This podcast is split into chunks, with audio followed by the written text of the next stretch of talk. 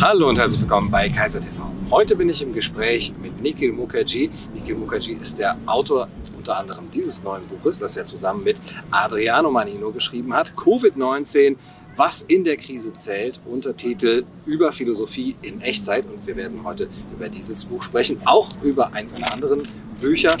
Nikhil, schön, dass du da bist. Ja, schön, dass ich da bin.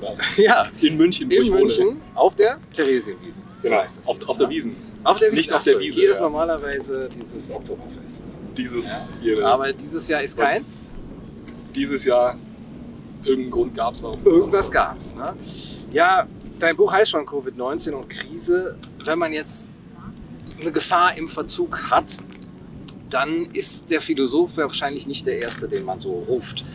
Bei einem Unfall oder eben bei einer Pandemie, dann will man Experten, man will Ärzte. Ähm, Philosophen war mein äh, Empfinden, sind da in so, einem, in so einer Art Zwischenreich, dass sie sagen, Moment, wir sind doch auch irgendwie wichtig, aber niemand will was von uns und niemand ruft uns. Und du hast jetzt dieses äh, Buch hier geschrieben, das auch ähm, sehr gut ähm, viel gekauft zumindest äh, wurde. Ähm, kann die Philosophie überhaupt so schnell in Echtzeit, wie es im Untertitel heißt, über unsere Zeit, unsere Situation was sagen? Jetzt muss ich ja Ja sagen. Oder? ja. Also, aber ich, ich würde mit der Prämisse äh, streiten wollen. Ja, du sagst ja irgendwie, also du kannst dir schwer eine Situation vorstellen, wo man sagt irgendwie, Ja. ich bin Philosoph, lassen Sie mich durch. Ja. Aber genau das gibt's. Es gibt ein, also zumindest einen Philosophen, der mir das erzählt hat, nämlich Thomas Pogge. Mhm. Vielleicht Mhm. ne, Rawls äh. Assistent gewesen.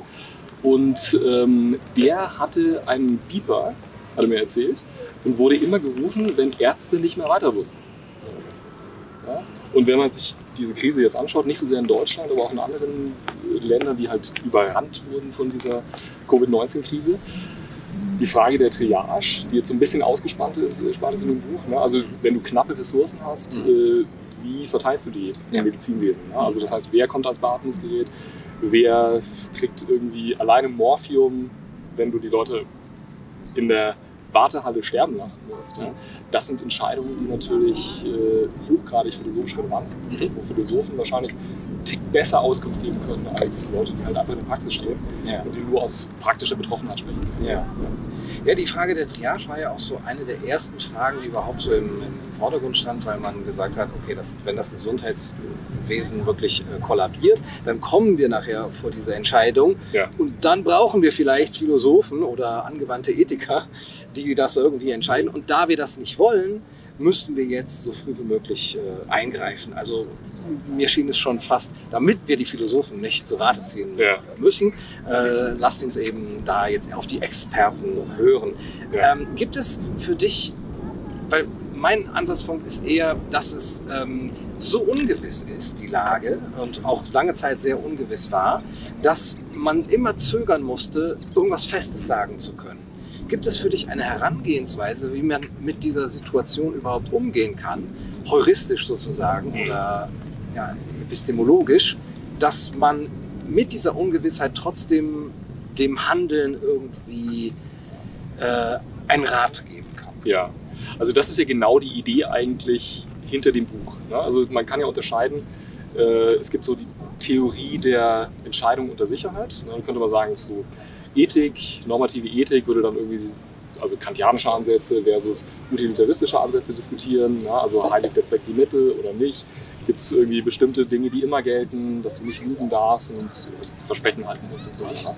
Ne? Äh, das hilft dir halt in so einer Situation nicht, weil du nicht wirklich weißt, was es bedeutet, beispielsweise jetzt irgendwie die Würde von Menschen zu achten. Und äh, da musst du zurückgreifen auf einen Bereich der Ethik, den man Risikoethik nennt. Ähm, und da geht es um die Frage, wie kannst du denn unter Risikosituationen handeln? Und manchmal bist du in einer Situation, wo du sagst, zumindest kenne ich meine Optionen und ich kann zumindest Szenarien bilden und denen Wahrscheinlichkeiten zuordnen. Und manchmal bist du halt in einer Situation, wo du eigentlich nicht mal wirklich die Optionen kennst, äh, geschweige denn weißt, was danach passiert, wenn du die oder die wählst. Ne? Und in so einer ähnlichen Situation waren wir. Und dann ist halt die Frage, wie du sagst, ne, also welche Heuristiken gibt es denn? Ähm, wir haben uns relativ frühzeitig, weil wir auch Politikberatung gemacht haben, mit äh, journalistische Texte geschrieben haben, relativ frühzeitig, also bevor die Pandemie eigentlich ankam in Deutschland. Äh, wir haben uns dafür eingesetzt, dass man frühzeitig handelt, damit man überhaupt noch Handlungsoptionen hat und abschätzen kann, was eigentlich passiert, wenn er handelt. Und die Heuristik war zu sagen, wir wissen zwar jetzt überhaupt nichts über diese neue Erkrankung und die Experten, die man normalerweise befragen würde, können auch noch nicht wirklich was sagen dazu. Aber wir wissen, was hat China gemacht, was hat ein Land wie Südkorea gemacht, Taiwan. Und daraus konnte man schon einiges lesen. Und es hat sich auch gezeigt, dass die Länder, unter denen waren, die am besten schon durch die Krise gekommen waren, relativ frühzeitig, die haben zum Beispiel einen Shutdown mehr oder weniger vermeiden können. In Korea gab es ja diesen einen großen Ausbruch durch diese eine äh, Sektengemeinschaft, die hatten dann halt einfach mal irgendwie ein paar hundert Fälle gleich und das ist wirklich exponentiell in die, in die Höhe gegangen. Aber was die dann gemacht haben, war halt wirklich konsequente soziale Distanzierung.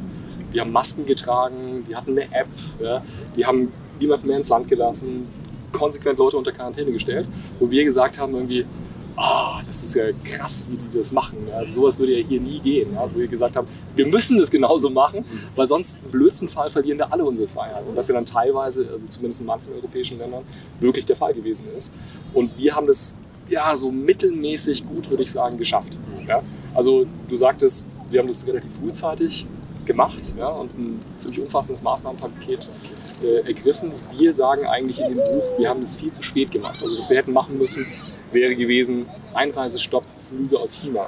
Einreisestopp für, als Iran der neue Hotspot war, Flüge aus Teheran. Ja. Äh, was ist de facto passiert? Ja, man hat so Empfehlungen ausgesprochen, die Leute waren nicht richtig informiert, dann hat man dann irgendwie, was ich, selbst Auskunftszettel gegeben, die die Leute ausfüllen sollen und so ein paar vage Empfehlungen. Äh, man hat nicht zum Beispiel sowas gemacht, was total naheliegend gewesen wäre. Fiebermessungen an Flughäfen. Ne? Wie schaut's aus? Ja? Äh, Jens Spahn hat so mit das Blödste gesagt, was man zu der Frage sagen kann. Er hat nämlich gesagt, wir erkennen nicht alle, die dann erkrankt werden, weil manche zeigen ja keine Symptome. Also lassen wir es einfach bei allen. Das ist so ähnlich, wie wenn du sagen würdest, ich werde den Druck bei meinen Autoreifen nicht mehr kontrollieren, weil es gibt ja auch Autounfälle aus anderen Gründen, als da irgendwie zu wenig Luft drin ist. Ne? Ja. Und ja, das waren alles so Motivationen, die wir hatten, irgendwie zu gucken, wie man diese Art von Wissen und diese Art und Weise über, über Krisen und Katastrophen und generell Risikoethik nachzudenken, in so ein kleines Buch packt, was allgemeinverständlich ist, was jeder sich mal schnappen kann, kostet auch nur 6 Euro, das war uns extrem wichtig. Wir haben sogar einen Verlag gemacht, weil das billiger mhm. gekommen ist mhm. im Endverkauf, als wenn wir das selber als Broschüre gedrückt hätten. Und äh, ja, das war, das war die Idee. Also wie, wie kannst du in einer so beschissenen Situation wie dort äh, doch souverän und konsequent handeln und das ist dieses Buch geworden. Ja. Ja, äh, ist dann nicht auch schon mal das erste Problem, wenn man äh, einigermaßen eine, äh, eine Handlungsanweisung oder Empfehlung geben möchte, dass man eine saubere Datenlage haben muss und dass man dafür mhm. wirklich sehr viele Informationen haben muss, die, du hast äh, den Fall China äh, genannt, vielleicht auch aus politischen Gründen schon mal verfälscht sind. Äh, der ja. Vergleich zwischen Ländern ist auch wahrscheinlich nicht einfach. Äh, ja. Die, es gibt unterschiedliche soziale Regeln in Ländern, es gibt unterschiedliche Bevölkerungsdichten und ja. so. Ähm, und versetzt das den Philosophen nicht in die Lage, einfach mehr oder weniger vertrauen zu müssen, dass die offiziellen Daten so stimmen hm. und das einfach ja, mehr oder weniger abzunicken und damit äh, arbeiten zu müssen. Ja. Also jetzt mit Blick auf China, sagst du? Ja, aber bei China besonders problematisch ja. natürlich, weil es keine offene Gesellschaft ist. Und äh, ich würde mal sagen, wenn, wenn eine Regierung dich anlügt von einem anderen Land, aber es ist eine offene Gesellschaft, dann kannst du relativ leicht herausfinden, dass das gelogen war. Ne? Das ist ja der Grund, warum jeder sich über äh, Trump blockieren kann, weil er behauptet einfach das eine und die offizielle Statistik sagt was ganz anderes. Ne? Und in China, wer weiß, was da der Fall ist. Mhm.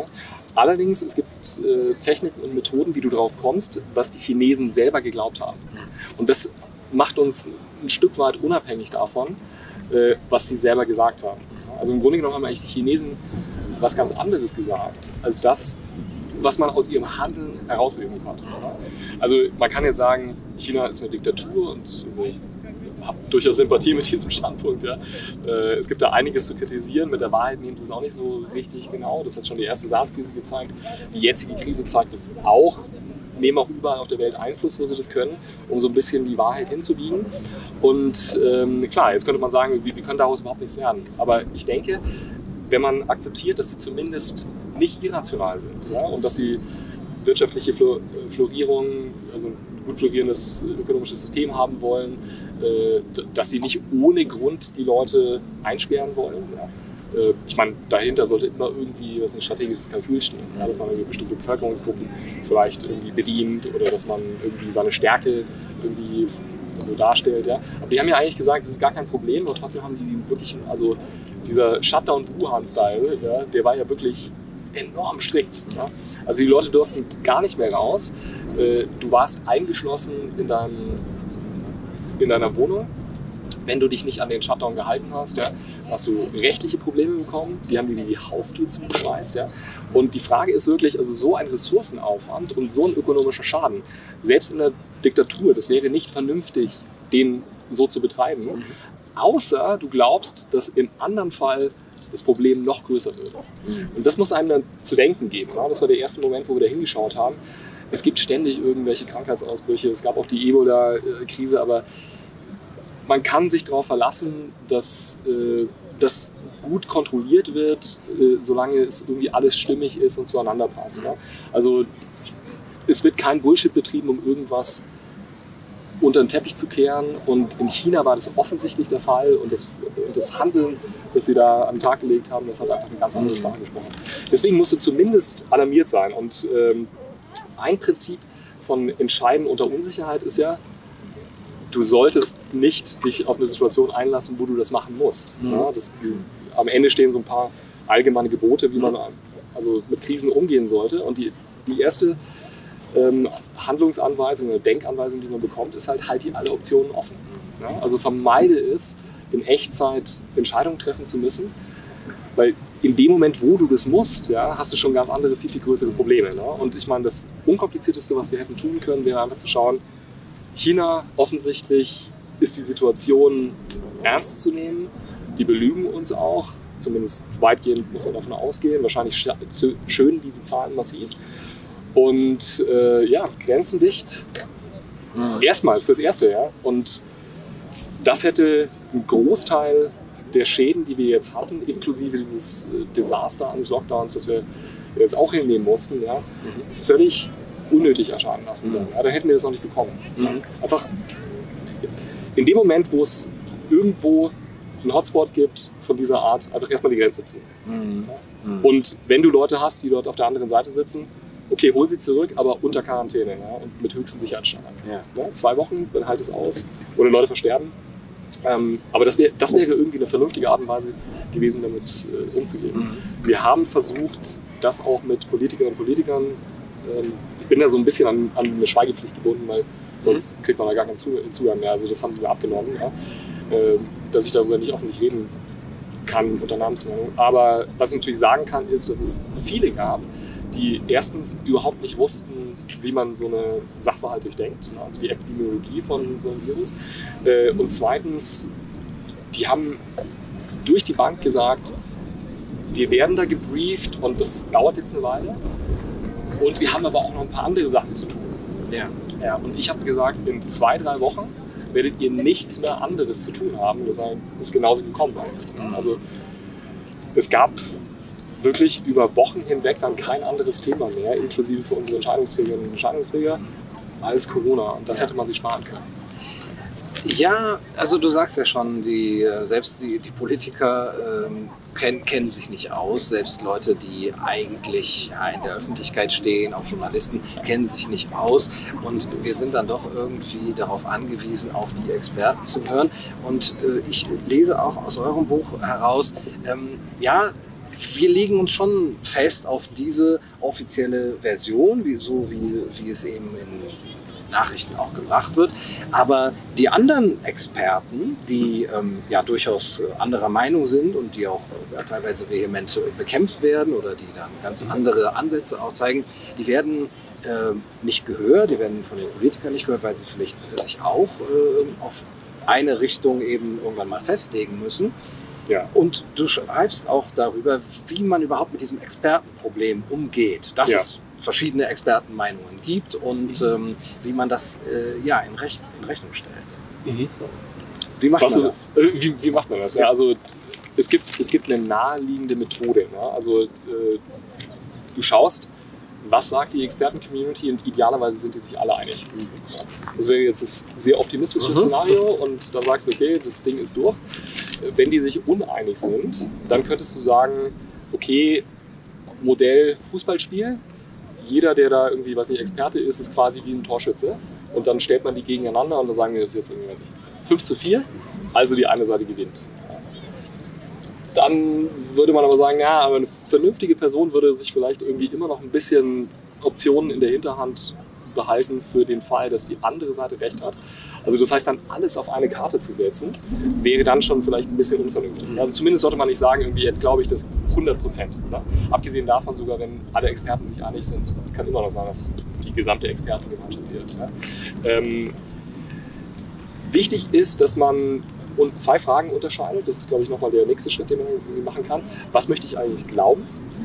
Und was ist was, was ich tun sollte? Ja? Und das sind zwei unterschiedliche Fragen. Das sieht nur oberflächlich aus, als wäre es die gleiche Frage. Ähm, aber es ist durchaus kompatibel zu sagen, ich glaube, A ist der Fall, aber ich handle so, als wäre B der Fall. Ja? Und zwar, also im Buch beschreiben wir die Situation, dass äh, also das RKI, wenn wir sagen, das wäre jetzt irgendwie ein Expertenkreis und Drosten sagen irgendwie, jetzt warten wir mal ab und vielleicht wird es nicht so schlimm, ja, wenn wir sagen wir mal die Schulen nicht schließen oder große Ereignisse irgendwie verbieten. Und da gibt es so einen ganz anderen Experten, Kekulé, der auch so über seinen Podcast ein bisschen bekannt geworden ist, der gesagt hat, nee, nee, es ist ganz wichtig bei Pandemieprävention, äh, dass man große Ereignisse verbietet und Schulen schließt. Ja, relativ frühzeitig, auch strikt für ein paar Wochen, weil er sich da auch auf also bestimmte Daten gestützt hat, es gibt Studien dazu und so weiter. Ne? Und dann könnte man jetzt sagen, okay, wenn man das jetzt naiv zählt, dann wäre es irgendwie 2 gegen 1. Es wäre vernünftig gewesen, unter Umständen zu sagen, also wir glauben, dass man die Schulen nicht schließen muss. Aber dieser eine Typ, der da warnt, der stellt uns vor ein Horrorszenario und sagt irgendwie, wenn wir das nicht jetzt machen, dann brauchen wir diesen rigorosen Shutdown später und das legt uns halt das gesamte Jahr oder zwei Jahre irgendwie richtig lahm. Und gegeben, dass das Szenario, das der voraussagt, so schlecht ist, ja, kann es vernünftig sein, uns so zu verhalten, als hätte der Recht. Ja? Also das heißt, wir glauben, dass die einen Recht haben, aber handeln so, als hätte der andere Recht. Ja.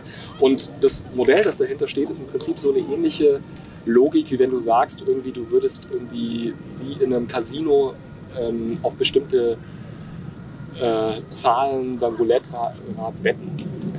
Wenn du einfach siehst, ähm, du kannst beispielsweise, wenn du immer auf die, was ich, Null setzt oder irgendwie sowas, dann gewinnst du nicht irgendwie einen 36. oder was auch immer der faire Anteil wäre, sondern du würdest gleich irgendwie tausendfach gewinnen oder sowas. Dann würdest du sagen, ich sollte eigentlich jedes Mal da draufsetzen, weil in den allermeisten Fällen glaube ich im Vorhinein zwar nicht, dass diese Zahl kommt, aber wenn sie kommt, dann gewinne ich halt sehr viel oder ich kann einen sehr großen Schaden in dieser Situation, wäre das einen Schaden, den ich vermeide, vermeiden. Ja? Also das wäre die, die Herangehensweise, dieses Ja. allgemeine Modell. Also im Grunde genommen, was man macht, ist eigentlich, man, man nimmt die sehr gut erforschte philosophische oder ökonomische, theoretische ökonomische Entscheidungstheorie und legt die drauf auf ein anwendungsethisches Problem.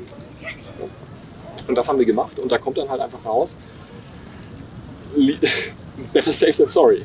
Ja, also versuch lieber, dich im Vorhinein abzusichern, auch dann, wenn wir solche Sachen neunmal machen und es ist immer falscher Alarm gewesen. In dieser einen Frage, wo es wirklich richtig wichtig war, ich meine, man muss überlegen, also es gibt, es gibt so viel Leid, was jetzt produziert wird durch den Shutdown, es gibt so viel ähm, Familienkrisen, es gibt so viel äh, Kinder, die keine fairen Bildungschancen bekommen, ähm, es gibt so viel ökonomischen Schaden, der uns alle betrifft. Ne? Also zwischen 5 und 10 Prozent des äh, BIPs sind einfach mal weg und das nicht nur ein Jahr lang. Ja?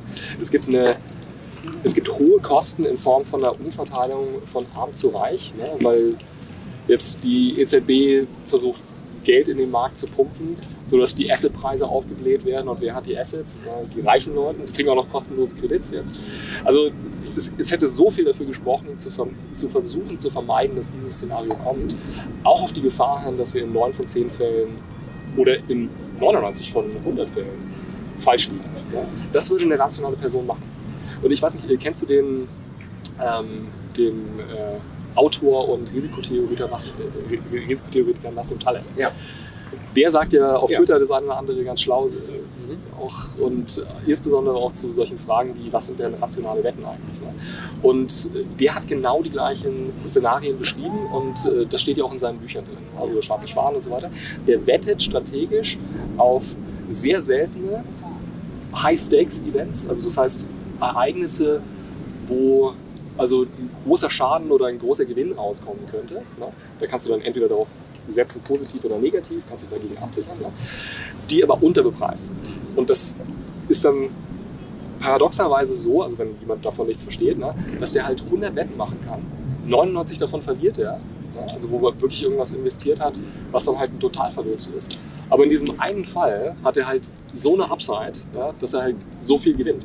Und das ist die rationale Art und Weise, mit Risiko umzugehen. Ja, du musst dich immer fragen, was ist der Nutzen, der auf der positiven Seite rauskommt, wie viel setze ich dafür ein und gegen wie viel Schaden kann ich mich absichern. Ja, also dann ist das Horrorszenario in, in diesem Fall gar nicht nur unbedingt die Pandemieopfer, sondern eben auch die Opfer des Kollateralschadens, wenn man eben so rigorose Maßnahmen wie ein Shutdown einsetzen muss. Ja. Und wenn man das noch nicht gemacht hat und das noch abwenden kann, geht man davon aus, von, von dem schlimmsten Fall. Ja, Und wenn der einigermaßen nicht ganz unwahrscheinlich ist, dann sollte man das vermeiden. So, genau. Ist, Ja. ja. Und jetzt sind wir eigentlich in einer ähnlichen Situation auch wieder. Also ich meine, im Endeffekt, wenn du dir überlegst, also wir waren Anfang März in einer Situation, wo es halt einzelne Fälle hier und da gab. Jetzt ist es so, keiner weiß, wo die Fälle sind. Also es ist im Prinzip eigentlich noch schlimmer. Und das heißt natürlich, jetzt könnten die Ausbrüche von überall kommen. Und äh, es ist völlig unkontrollierbar. Das heißt natürlich, wenn wir die Situation wieder hätten, dann gäbe es keine Alternative zu irgendwann, je nachdem, wo du halt die Grenze ziehst, ja, einen radikalen Shutdown. Mhm. Ja. Und äh, also potenziell wieder irgendwie übers gesamte Land. Mhm. Ne? Und dann halt lokal wieder rückabgewickelt, da wo du halt keine Fälle hast. Aber wenn du nicht weißt, wo die Fälle sind und wie du die nachverfolgen kannst, naja, dann hast du, ich meine, du hast die Möglichkeit natürlich immer es laufen zu lassen, aber dann hättest du so eine Art automatischen Shutdown. Ja? Also ich meine, wenn du so viele Fälle hast, äh, die dann auf die Intensivstationen drücken, die Leute flippen aus. Im Endeffekt, wenn du dir Schweden als Beispiel nimmst, ja? die Schweden haben ja nicht das gemacht, was wir denen nachsagen. Es war ja nicht so irgendwie, dass die überhaupt keinen Shutdown hatten, sondern man sieht relativ gut, wenn man die Daten äh, von Schweden mit den Daten von Deutschland vergleicht, mit Blick auf Mobilität, äh, Reisegewohnheiten und so weiter. Na, das kann man ja alles schön anonymisiert mit den also mobilen Endempfangsgeräten, die wir haben, mit, äh, überprüfen. Und wenn du dir das anschaust, dann sieht das Bild relativ ähnlich aus wie das in Deutschland. Also das heißt, die Leute würden sich sowieso irgendwann, wenn sie genügend Angst haben, wenn, wenn jeder einen kennt, der an Corona gestorben ist, ja, dann würdest du sagen, ich möchte, dass meinen Eltern das nicht passiert und dann würdest du selbst die entsprechenden Schritte ergreifen. Besser wäre es, wenn wir das staatlich koordiniert machen, ja, sodass uns geholfen wird, dass wir ein völlig normales Leben führen können. Ja gut, du musst eine Maske anziehen, musst gucken, dass du Leuten, die du nicht regelmäßig siehst, halt nicht zu nahe kommst und so weiter. Ne? Ähm, schon gar nicht in größeren Umkreisen und so weiter, keine Großveranstaltungen, sowas für eine gewisse Zeit. Aber dafür, dafür dass wir dann, sagen wir mal, 95 Prozent von dem normalen Leben halt einfach haben und das relativ dauerhaft, bis es halt irgendwie eine Lösung gibt. Ja? Entweder ein gutes Medikament, was wirklich die, also die Letalität dieses Virus Richtung Null drückt, das wäre eine Möglichkeit, oder halt eine Impfung und die, die dritte Möglichkeit, die ja irgendwie auch noch äh, im Raum steht, ist natürlich, dass wir es einfach so lange aushalten, bis es halt weg ist, dieses Mhm. Ding. Oder sich halt so weit in eine saisonale Variante dieser Krankheit äh, verwandelt hat, dass es im Grunde genommen keine große Rolle spielt. Mhm. Mhm. Ja, wenn man jetzt so daran geht, dann ähm, hört man ja eigentlich dann schon, okay, euer Buch wurde geschrieben im März und ist erschienen im April. Ja, es kommt so ein bisschen darauf an, was man also als geschrieben in dieser Zeit Ja, betrachtet. aber wann ist es erschienen? es ist erschienen am 13. Mai. Mai, ja. Kaufen konntest du es Ende Mai. Weil das war, ja, ich habe Ja. dann ich habe ganz stolz gepostet, ich habe hier ein tolles neues Buch Ja. und die Leute haben dann gesagt, das ist nirgendwo verfügbar. Ja, deswegen frage ich auch. Ja. Äh, hast auch du's zu denn der Rolle der. Gesehen und gekauft. Ich kann mich nicht mehr erinnern, weil so viel passiert ist in den letzten Wochen, aber ich glaube, es war Mai, so von meinem Gefühl her. Ah, Und okay. jetzt sagst du, ähm, wenn wir im März oder im Februar vielleicht schon so äh, schnelle, also Reaktionen äh, gehabt hätten, schn schnelle Maßnahmen, die, dann hätten wir uns viele. Nee, Januar. Januar. Januar, ja. Also ja, aber da war das Buch ja noch nicht. Da Was, das- mein, ja, mein, genau, Meine Frage wir- ist, wir was haben kann die Telefon- Philosophie leisten, wenn die, wenn die Dinger erst so lange im, durchdacht werden müssen? Aha, neue Pandemie, neue ja. Situation. Und jetzt komme ich nochmal auf dieses Buch hier zu sprechen. Gibt es ähm, Mechanismen des Denkens, dieses Buch hier heißt Zehn Gebote des gesunden Menschenverstandes, mit denen wir auch an ähnliche äh, Krisen oder an ähnliche Situationen herangehen können, ohne dass wir darauf warten müssen, dass der Reklamverlag mal in ein paar Monaten ein Buch dazu rausbringt und dann so, ach so, ja, wir hätten im Januar so und so handeln müssen. Jetzt muss ich die Reklam äh, ein bisschen in Schutz nehmen. Nee, das, das ist natürlich sehr stark montiert. Ja. Verlage arbeiten so, das ist ja klar. Aber klar, normalerweise, wenn du so ein Buch machst, würdest du sagen, ein halbes Jahr Vorlauf und äh, dann wären wir ja quasi Teil der Verschwörung gewesen. ich ich meine auch weniger den Rechnungsverlag ja. als die Arbeitsweise von Philosophen, die sich erstmal hinsetzen müssen und jetzt mal, okay, überlegen, was ist jetzt die Situation. Aber wir wollen ja eigentlich, äh, wenn es gesellschaftlich relevant sein soll, dass sich Menschen schon daran, hand, äh, daran halten können, im Januar dann ja. wirklich zu Beginn, damit man schnell handeln kann, um ja. das Schlimmste zu verhindern. Ich glaube, wir brauchen so eine allgemeine Risikokompetenz und ein bisschen irgendwie auch ein Bewusstsein dafür, dass es viele Risiken gibt, die wir alle jetzt, ich meine, wir liegen quasi wie im Dornröschenschlaf. Ne? Wir, wir leben halt jetzt in einer Zeit, die jederzeit zu Ende gehen kann, ne? wo es halt irgendwie Prosperität und Frieden gibt in Europa und sowas wie so eine Art von Seuche haben wir auch nicht erlebt. Ja? Ich habe ja noch einen Großvater, der ist 98 ne? und der hat mir davon erzählt, dass seine Mutter ihm erzählt hat von der spanischen Grippe. Ne? Das heißt, dieser Nachhall ist quasi, ich kenne eine Person, die eine Person kannte, die das erlebt hat. Ne? Schon ein bisschen also, krass, wenn man sich das überlegt. Ne? Aber der hat natürlich einen völlig anderen Bezug zu dieser Art von Frage. Ja? Da war es völlig klar, man muss sich auf das Schlimmste vorbereiten und das muss man aber auch völlig unaufgeregt tun. Es ist jetzt nicht irgendwie so, dass wir sagen, oh, wir müssen irgendwie totale Paranoia haben. So, aber natürlich kann so eine Situation nochmal kommen. Es kann auch, äh, also der Klimawandel kann desaströse Folgen haben. Natürlich jetzt nicht von heute auf morgen, aber es, also die Wahrscheinlichkeit wird höher, dass wir halt größere Ereignisse haben. Äh, Stürme und äh, also sowas wie eine also akute Flüchtlingskrise, wenn halt irgendwie mal ein Jahr so heiß wird, dass die Leute sich in Migration dann begeben äh, und so weiter und so fort. Wir könnten einen Blackout haben in äh, Europa. Es gibt ganz, ganz viele wirklich existenzielle Risiken, wo wir einfach sagen müssten, lasst uns mal nüchtern darüber reden, was die alle sind. Und wir sollten eigentlich bereit sein, soweit wir das können, ja, eine Versicherungsprämie dafür zu zahlen, dass wir das Beste tun, um die so weit wie möglich einzudecken. Ja. So wie man das in Holland auch macht. Ja. Ich meine, die sichern sich nicht ab gegen die höchste Flut in zehn Jahren. Die sichern sich ab gegen die höchste Flut in tausend Jahren. Ne? Und das wäre eine vernünftige Art und Weise, auch irgendwie mit Generationengerechtigkeit umzugehen. Dass wir halt sagen, irgendwie, lasst uns nicht die Generation sein, die irgendwie alles in Schutt und Asche legt. Das wäre doch mal echt ein cooler Challenge irgendwie.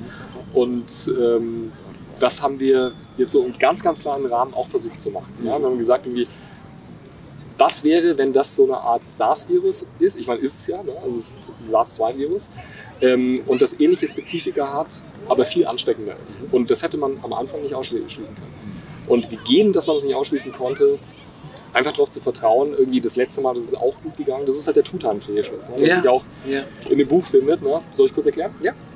Also, äh, die Idee ist, Truthahn äh, ist also ein Mast-Truthahn, der wächst bei einem Bauern auf und äh, denkt sich, uh, vielleicht will der Bauer mir irgendwas Böses oder stellt jeden Tag fest, er gibt frisches Heu und wird er getätschelt vom Bauern und der bringt frisches Futter und so weiter. Ne?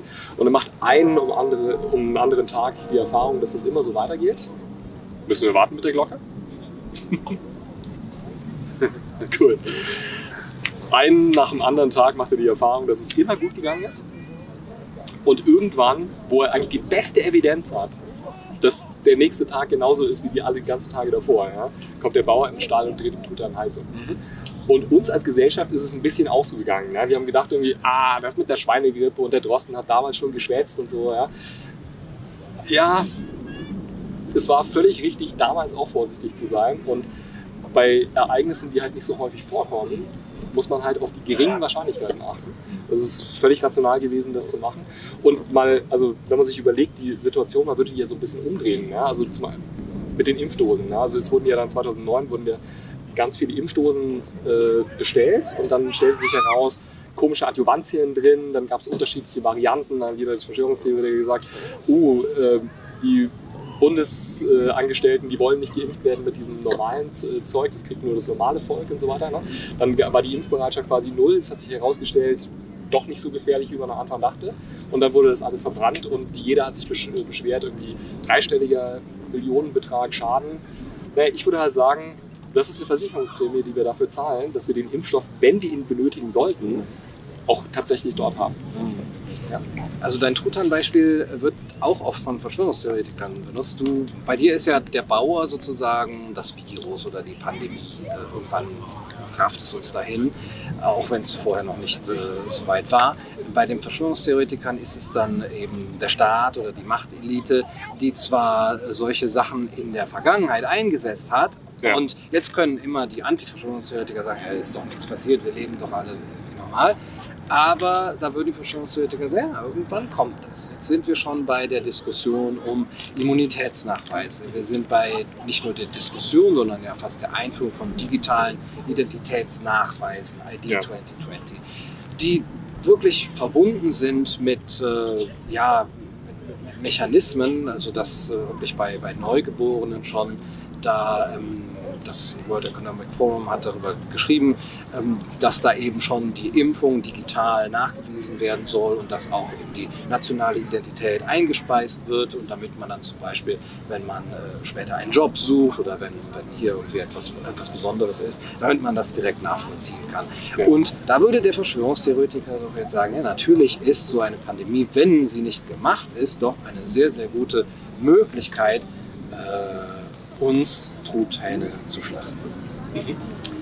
Wie stehst du zu diesem Vergleich? Vergleiche sind ja nur Vergleiche. Ne? Die Frage ist jetzt, was du daraus ableiten würdest.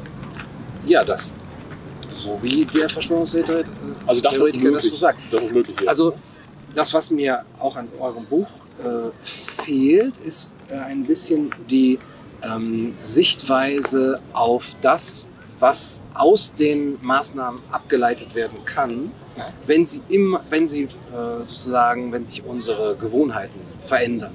Also dass, dass wir jetzt zum Beispiel diskutieren, nein, nicht nur, dass wir diskutieren, sondern dass es gemacht wurde, dass Hm. mit Drohnen unsere Social Distancing überprüft wird. Oder dass Ja. wir jetzt Apps haben, die unsere, unsere Kontakte nachverfolgen. Ja? Erstmal noch einigermaßen ja. äh, personalisiert. Das sind ja alles so Shifting Baselines sozusagen, wo man sagen kann, eine äh, Gesellschaft, die sich daran gewöhnt, die wird sich später auch an eine Impfpflicht, eine globale Impfpflicht gewöhnen. Ja. Äh, Das wird ja auch schon diskutiert, die wird sich an äh, digitale Ausweise gewöhnen. Ähm, und das ist jetzt nicht unbedingt eine, eine Vision, die ich für so eine tolle Utopie äh, halte, Aha. sondern eigentlich eher, wo ich erschreckt vor ja. dass wir uns daran Okay. Ähm, gut, ich meine, du sagst, das wäre eher eine Dystopie. Wie, Ja. Was wäre denn für dich die Alternative? Wie sollten wir denn in einer, sagen wir mal, offenen, liberalen Demokratie, wie wir sie haben, da sind wir uns wahrscheinlich einig. Ja. Also ich meine, es gibt immer was zu meckern, aber, aber ich meine, wir haben Grundrechte, du kannst klagen, wenn du irgendwie dich entrechtet fühlst. Natürlich gehen Dinge schief, ja, aber das wird dann auch wieder repariert, dann gibt es irgendwie jemanden, der die Schadensersatz zahlt oder sowas. Mhm. Es gibt natürlich ganz, ganz viel zu kritisieren, ja, aber ich glaube, wir haben es relativ weit geschafft und wir sind, soweit es irgendwie geht, eine offene Gesellschaft. Das müssen wir uns natürlich auch immer wieder erkämpfen. Ne? Es gibt bestimmte Dinge, die sind geheim, weil das äh, also im nationalen Interesse ist, dass es geheim bleibt, aber Wissenschaft beispielsweise ist offen. Äh, Die Presse kann relativ äh, also frei schreiben. Es gibt jetzt nicht irgendwie die, die Möglichkeit, jemanden irgendwie einzusperren, weil man irgendwas Falsches gesagt hat. Es gibt natürlich soziale Repressalien, darüber müssen wir auch sprechen. Ich bin auch jemand, der sagt, also alternative Sichtweisen sollten immer in der Öffentlichkeit diskutiert werden Mhm. können. ne? Also du hast ja eine Rezension zum Buch von Sushil Mhm. Bhakti gemacht. Ich würde mir wünschen, dass man mit ihm offen spricht. Also jemand wie beispielsweise Drosten, warum soll er immer nur seinen eigenen Podcast haben? Warum würde man nicht mit Susharit Bhakti auch sprechen? Warum würde ich nicht mit Susharit Bhakti sprechen? Also abgesehen davon, dass ich nicht glaube, dass er mit mir sprechen würde. Aber vielleicht kannst du ja da was einfällen. Oh, da bin ich auch. Hast du ihn angefragt? Da bin ich äh, anderer, also Überzeugung, dass du da gerne mit Ja. dir sprechen. Ja, Ja. auf jeden Fall. Ich meine, ich Ja. bin total Mhm. dabei. Also hiermit Hand, Hand aufs Herz. Ja. Ähm, und also das wäre eine gute Möglichkeit natürlich irgendwie die Dinge Ja. also noch besser zu machen, als sie jetzt sind. Aber eigentlich sind sie schon nicht so schlecht, würde ich sagen. Ne? Das wenn man jetzt- der Truthahn. Das, das, das würde der Truthahn sagen, aber der Truthahn kann es auch verifizieren. Also der, der, der Truthahn macht ja nicht unbedingt einen Fehler. Das kann doch der andere Sondern- Truthahn auch. An den letzten äh, vergangenen Tagen, Nee. wo er von Bauern Auch, gefüttert wurde. also der, der Unterschied zwischen, sagen wir mal jetzt irgendwie einem Truthahn in China, wenn die Truthahn essen, weiß nicht. Ja, Die essen alles. du, du, ja, du bist äh, Das ist alles, der, was der, der Hand kulturell der Gebildete hier unter uns beiden. Ich bin ja nur ein kleiner verbohrter analytischer Philosoph. Aber wenn wir uns jetzt mal vorstellen, also dass die Truthähne bei, bei denen in China irgendwie so ein bisschen enger begrenzt sind. Also der darf nicht aus dem Stall und kann nicht gucken, irgendwie, was passiert eigentlich den anderen Truthähnen, wenn die irgendwie ein gewisses Alter erreichen. Äh, dann könnte man sagen, der Truthahn kann es wirklich nicht wissen. Bei uns, wir, es gibt Verschwörungen, ja, und also auch nicht zu knapp, Cum-Ex-Geschäfte beispielsweise ist eine Verschwörung gegen die Gesellschaft. Ne? Also von einer kleinen Elite, die halt, ja, also irgendwie versucht haben, auf Kosten des Staates äh, Gewinne einzustreichen, könnte man sagen, indem sie halt sich Steuern zurückerstatten lassen, die sie nicht gezahlt haben. Ähm, also sowas gibt's, ja. Es ist wichtig, dass es Verschwörungstheoretiker gibt, die da drauf schauen. Ähm, und das muss man in der offenen Gesellschaft einfach offen diskutieren können. Ja? Ich sehe nur nicht, dass diese Horrorszenarien tatsächlich, also dass da was dran ist. Aber der Punkt, dass es, wie du jetzt auch mit Verweis auf Bakti richtig sagst, oder Hm. auch viele andere, Homburg oder auch äh, Schiffmann, die teilweise nicht nur aus der Diskussion rausgehalten werden, ignoriert werden, sondern deren YouTube-Videos gelöscht werden, wo auch von staatlichen Stellen ja gesagt wird, Aber das musst du als Libertärer doch gut finden eigentlich, oder? Das Das ist ist der nochmal ein da anderes, äh, irgendwie- anderes Thema. Nein, YouTube verstößt ja gegen seine eigenen ähm, Richtlinien, die es, aber gut, das ist nochmal ein anderes Thema. Mhm. Also ich, find, ich finde es nicht gut, weil es ja auch oft ganz offensichtlich ein Interesse daran gibt, wie äh, die Chefin von, von YouTube gesagt hat, dass sie Ja. nur WHO-konforme Videos haben will. Das heißt, hier haben wir eine Nichtregierungsorganisation, auf die aber alle Staaten hören, die gleichzeitig auch noch einen Einfluss hat auf äh, gewaltige Bereiche der Medienlandschaft und dass äh, viele Experten nicht nur eben aus der äh, Diskussion rausgedrängt werden, sondern dass sie gerade so Repressalien erleben. Ja. Ähm, wenn sie dieses Thema anders sehen, Ja. das macht mich deswegen so stutzig, weil wenn es eben nicht um eine,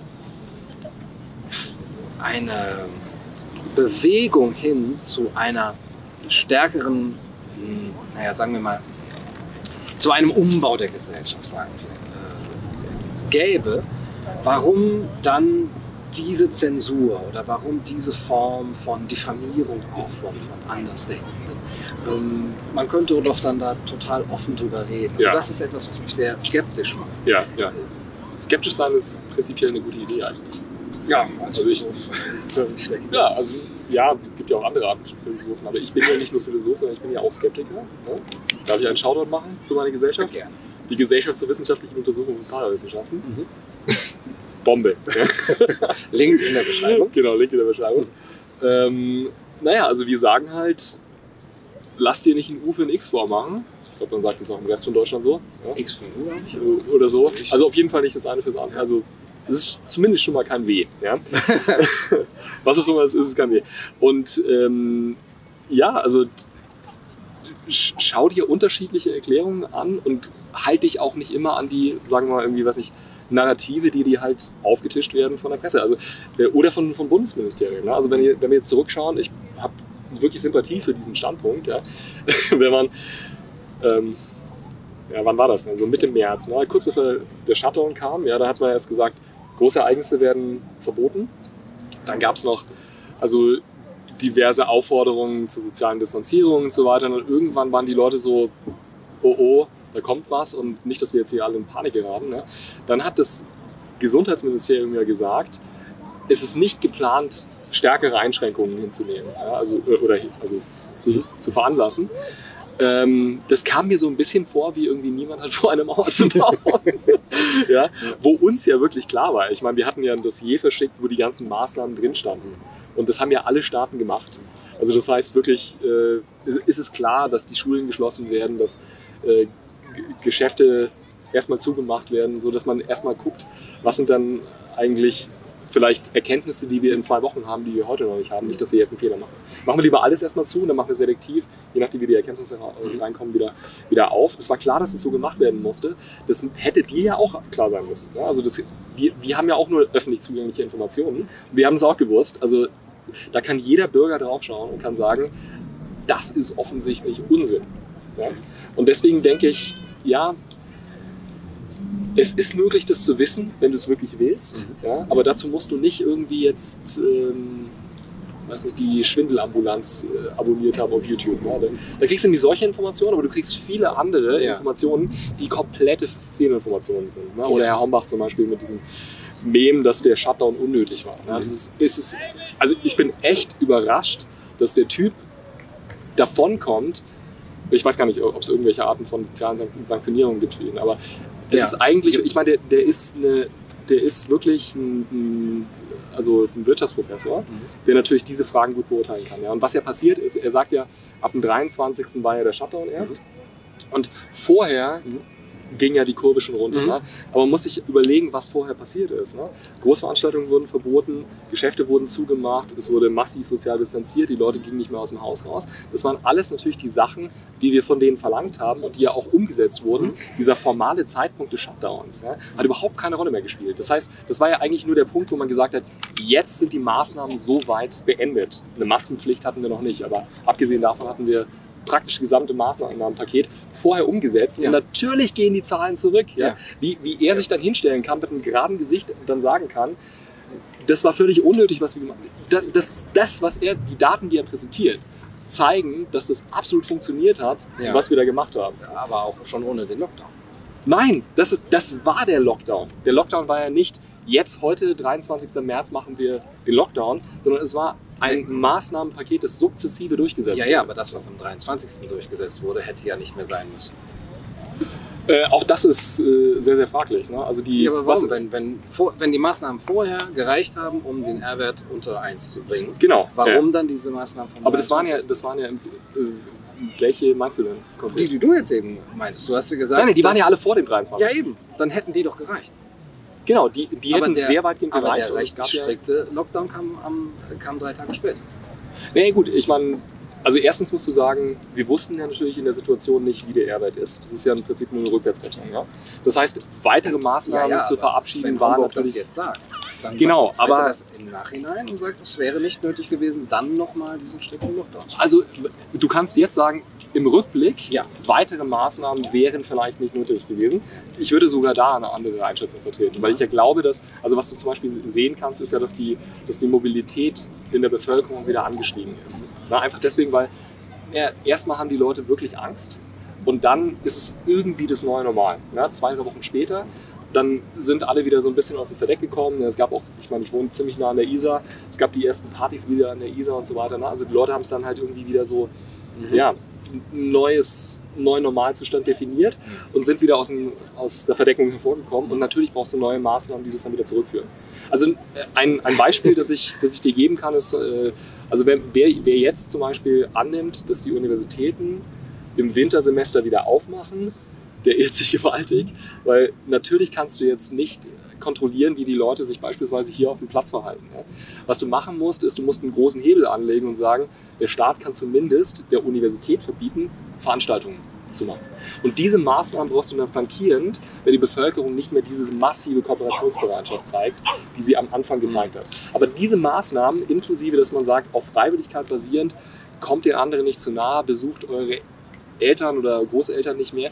Das war das, was was ge- gebracht hat. Ja? Und die eine Möglichkeit ist natürlich, das anzuordnen. Die andere Möglichkeit ist es, auf Freiwilligkeit zu setzen. Und da, wo keine Freiwilligkeit mehr ist, sind wir halt angewiesen als Bürger darauf, dass der Staat halt zumindest Spielregeln festlegt, die das Mhm. halt. Äh, Dann nehme ich das mal auf. Also, Du sagst, der, ja. der, der Staat muss mit dem großen Hebel einmal vorgehen. Gibt es für dich äh, Grenzen, beziehungsweise eben auch philosophisch gesehen Grundrechte des Menschen, Werte, die da nicht angetastet werden dürfen? Oder kann Zeit teilweise oder Zeit für, eine gewisse Zeit alles dann eben außer, außer ja, das ist so ein bisschen die Frage, ja. Also ich meine, also wir sind uns wahrscheinlich einig, dass das, was wir jetzt haben, dieses Virus, ja, ist irgendwie sowas auf dem Spektrum zwischen einer milden Erkältung und fliegendem Ebola.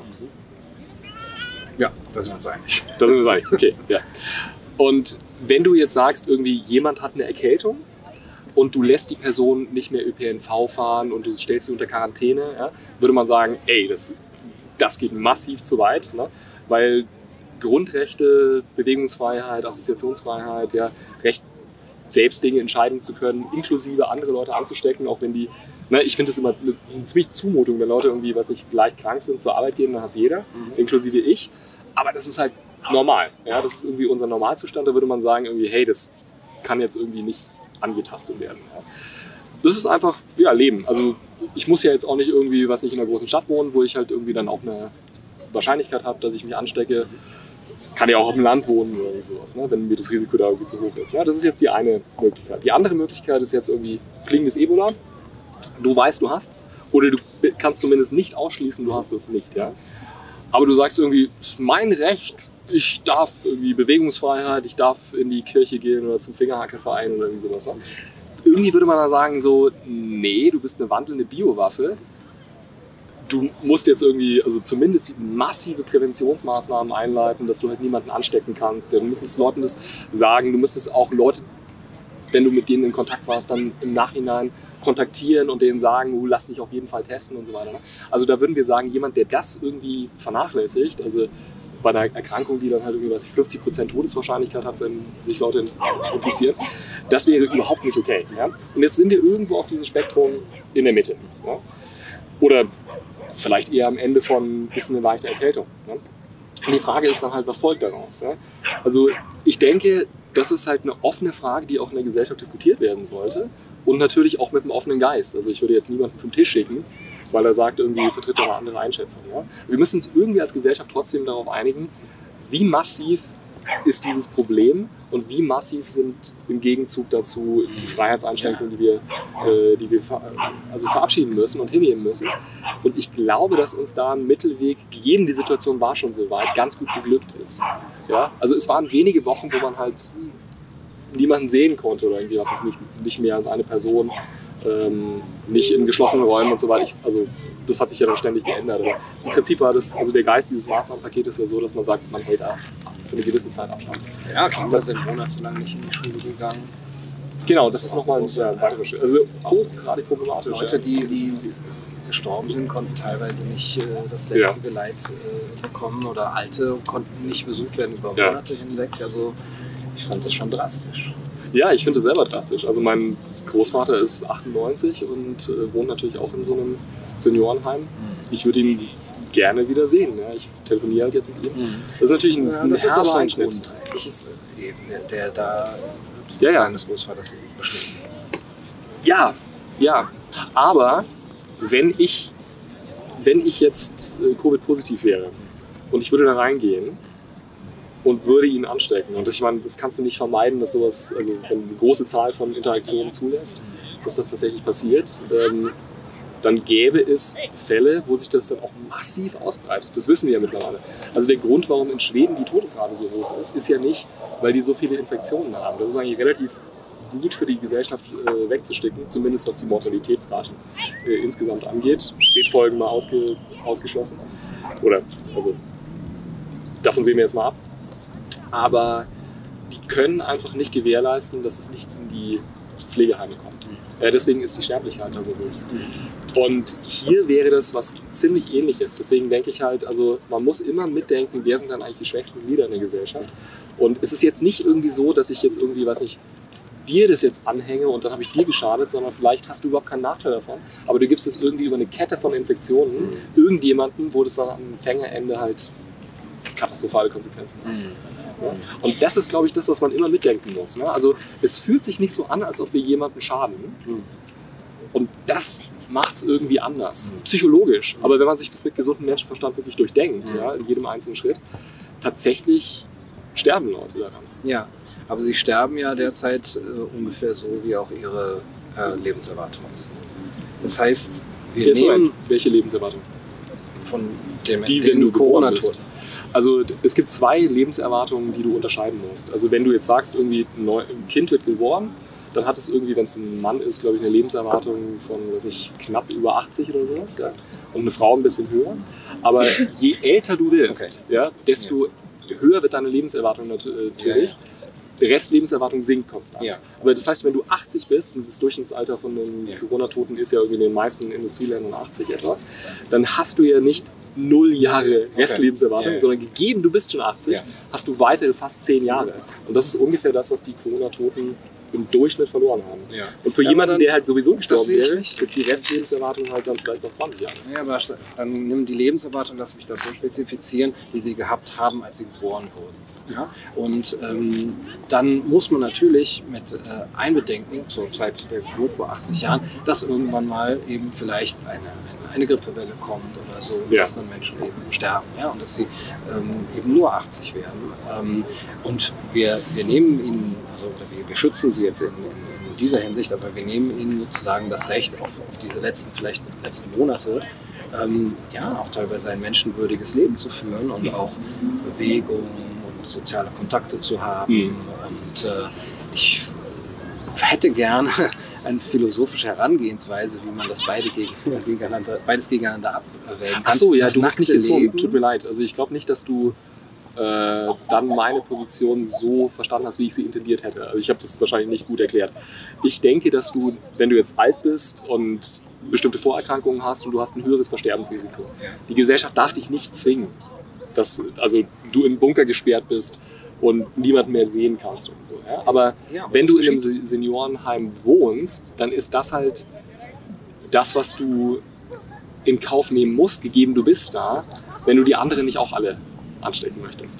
Also es, es gäbe eine Möglichkeit, sage ich mal, irgendwie was als Liberaler da rauszukommen. Du sagst einfach, das eine Angebot wäre jetzt ein Seniorenheim für, du machst alles ganz Ja. normal. Ja? Ja. Und jeder, der da hinkommt, der weiß auch, ich optiere da rein, sofern Ja. die Leute das irgendwie noch können. Manche sind ja auch ein bisschen de- dement.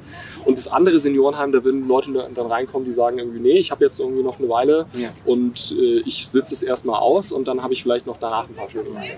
Da würde ich sagen, klar, natürlich, du kannst in einer freien Gesellschaft immer entscheiden, wenn das Risiko eins ist, dass du nur selber trägst, dass du da oder da bist. Ja? Mhm. In dem Moment, wo du anderen Leuten ein Risiko auferlegst, müssen wir darüber reden, wie berechtigt das ist. Ja? Mhm. Und wenn du nicht mal, äh, sagen wir mal, irgendwie ein Interesse hast daran, dein eigenes Überleben zu sichern, dann darfst du jemand anders halt ein Versterbensrisiko nicht auferlegen. Mhm. Ja, ja, okay. Und au- aus einem völlig libertären Ansatz übrigens. Ne? Also wenn du alleine nur Rechte gegen Rechte Mhm. aufrechnen würdest, ne, würde ich sagen, ähm, du darfst ja jetzt auch nicht irgendwie rausgehen und jetzt hier ähm, auf der Theresienwiese einfach mal irgendwie mit einer Knarre in die Luft feuern. Mhm. Ja, das kann ja irgendwo runterschlagen und irgendjemanden treffen. Ne? Mhm. Kannst du auch nicht sagen, ja, die anderen Leute haben sich auch irgendwie ausgesucht, hier zu sein und sowas. Das ist mein freies Recht, das mache ich jetzt aber mal. Ne? Mhm. Würde mal jeder sagen, Ja.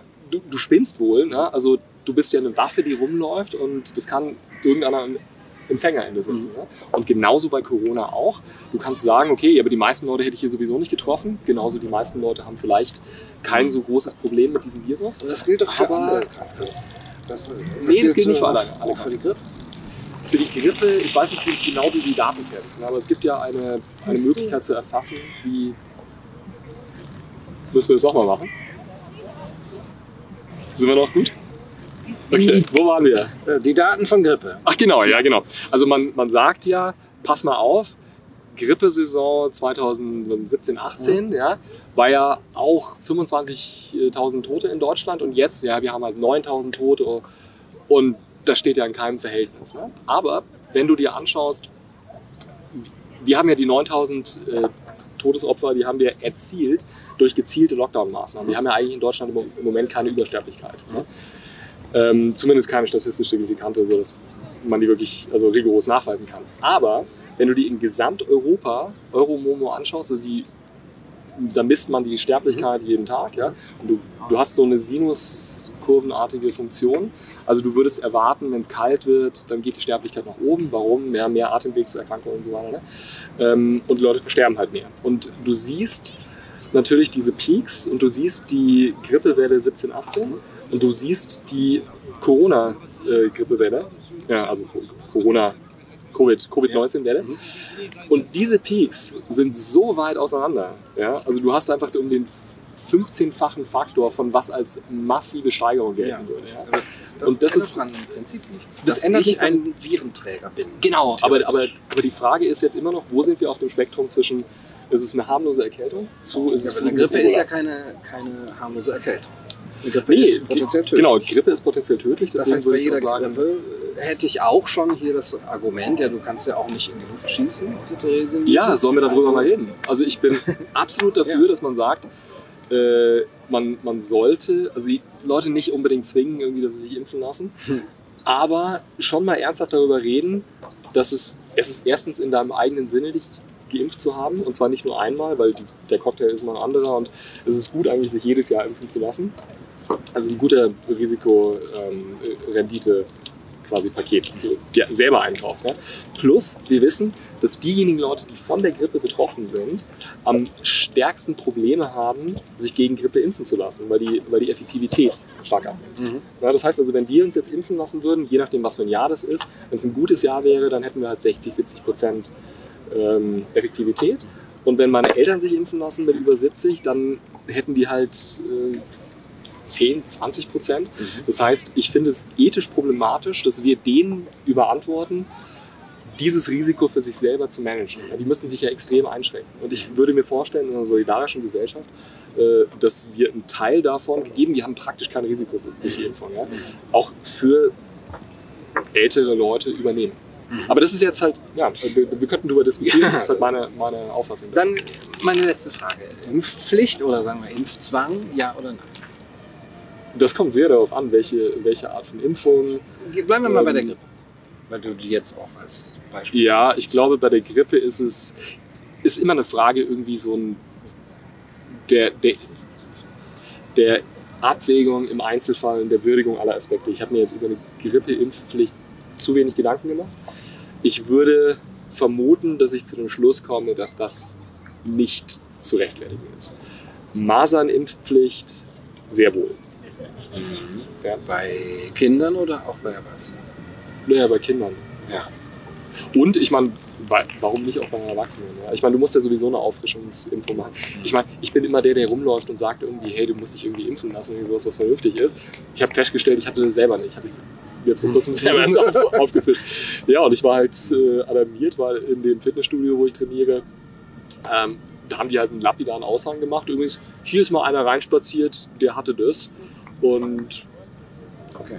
wir dachten, du hättest Interesse an dieser Information. Ja. Mhm. Und ich meine, das ist nochmal ganz äh, also krass anders, weil also es ist halt nicht einfach nur eine Kinderkrankheit. Ja. Also du kannst daran dann verrecken und auch Kinder können ja also eine, also eine schwere Hirnentzündung bekommen, die dann halt irreversibel ist und die, die, tötet.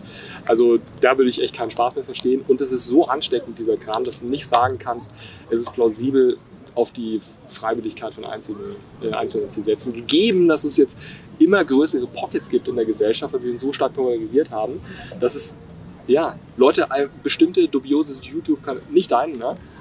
aber andere ja, YouTube-Kanäle halt abonniert haben, wo man dann einfach vollgeblasen wird mit pseudowissenschaftlicher Information. Ja. Viele, es gibt viele gut, also vernünftige, sage ich mal, Heilpraktikerinnen und Heilpraktiker, die sich nicht daran beteiligen. Aber es gibt natürlich auch diejenigen, die empfehlen, sich nicht impfen zu lassen. Und das ist ein riesengroßes Problem.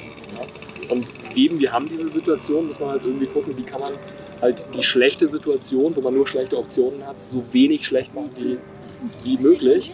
Und dann kannst du halt das Recht auf Leben, bestimmte Kinder können zum Beispiel noch nicht impfen. Also impfen lassen, musst ja ein bestimmtes Mindestalter haben, irgendwie, was ich, sechs Monate oder sowas, dann kannst du erst die Impfung bekommen. Und ich meine, gegeben, wir wissen das und so ein Kind muss ja auch zum Kinderarzt, ist potenziell eine Ansteckung ausgesetzt, weil irgendein Kind nicht geimpft wurde. Da würde ich sagen, meine Abwägung, obwohl das ein schweres Urteil ist, ich meine, ich fordere sowas nicht aus Spaß, ja, aber es ist mit gesundem Menschenverstand dahinter zu kommen, dass man das vernünftig zumindest vertreten kann. Also das würde ich in den Ring werfen. Mhm. In dem Fall für eine Impfpflicht, Grippeimpfpflicht, nach jetzigem Stand äh, nicht, außer wir haben irgendwie so eine totale Sondersituation, wo die halt massiv tödlicher ist, wie beispielsweise die spanische Grippe. Mhm. mhm. Okay, das sind also die Vorteile der, der Risikoethik und der angewandten Ethik, dass man eben da so prinzipiell über solche Probleme auch nachdenken kann. Äh, deine beiden Bücher haben wir ja ein bisschen vorgestellt hier. Das etwas ältere, die zehn Gebote des gesunden Menschenverstands und das neue mit Adriano Manino, Covid-19, was in der Krise zählt. Alle Links findet ihr in der Videobeschreibung. Niki, danke für das Gespräch. Vielen Dank für die Anlage. danke, Göran.